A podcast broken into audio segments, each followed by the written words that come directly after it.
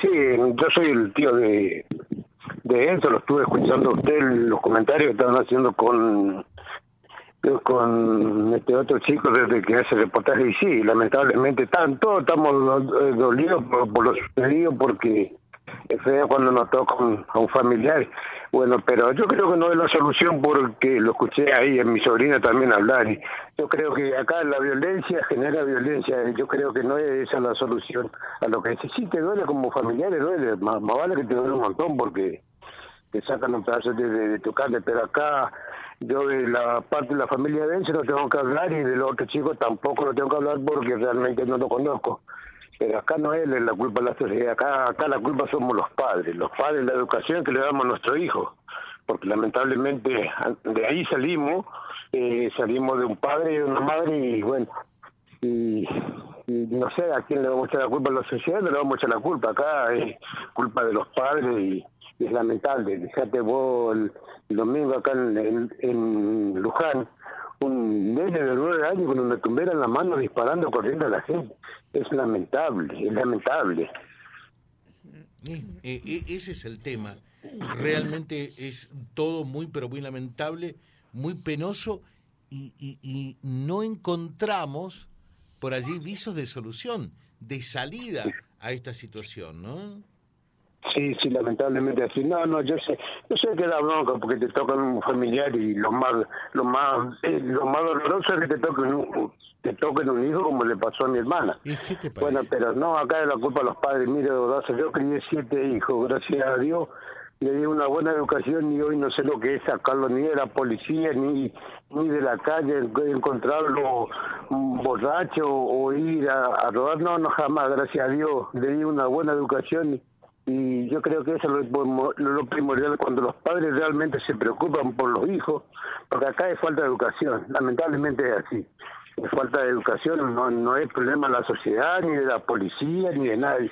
Sí, te da bronca, como te digo, te da bronca porque es, es doloroso, pero bueno, acá acá los responsables somos los padres, los padres. Este chico lamentablemente, mm. bueno, si sigue así con esta edad va a seguir por un mal camino y, va a tener un, va a tener un mal fin, va a tener un mal fin porque va a venir un loco y, y lo va a reventar. Y bueno, yo lo que yo le decía a mi hermana ayer, no, no, no, no hay que no, hay que hacer lío, no hay que ir a, quemar nada, porque la violencia genera violencia y no solucionamos nada. Eh, y terminamos peor, terminamos peor porque eh, esto va a seguir, esto va a seguir. Este, acá se tiene que encargar la justicia, es la única que tiene que dar la solución y, no dejarlo a este chico libre. Eh, es, lo único que se puede hacer, Odazo. Ya te digo, el, el, domingo acá en Luján, un pibe de nueve años no puede andar con una tumbera ese pibe tiene que estar en la escuela. Claro, pero fíjate lo, que estás, fíjate lo que estás diciendo, fíjate lo que estás diciendo, eh, mm, que, es muy importante. ¿Con cuántos años y una tumbera ya? Nueve. Nueve. Y no estás mintiendo, no está faltando la verdad. No, no, no, ¿eh? no, no, Es un dato de la realidad. Es un dato de la realidad. Por eso, acá todos tienen que realmente eh, mm, mm, asumir su, su, cuota de responsabilidad y comprometerse con esto. Déjame que doy un dato, déjame que doy un dato tan solo, Daniel. Eh, fíjate vos el, el hecho. Eh, mm, cifras que son oficiales se van a conocer en días más, es un adelanto de este programa, eh, para que sepan. los delitos contra la propiedad, los hechos violentos de, de lesiones y homicidios eventualmente, son protagonizados en la mayoría de los casos eh, por jóvenes. Eh, cada vez la edad eh, se va reduciendo cada vez más y la mayoría de ellos no tiene secundario completo, pero un buen porcentaje a su vez, un buen porcentaje a su vez, ni siquiera logró terminar la escuela primaria.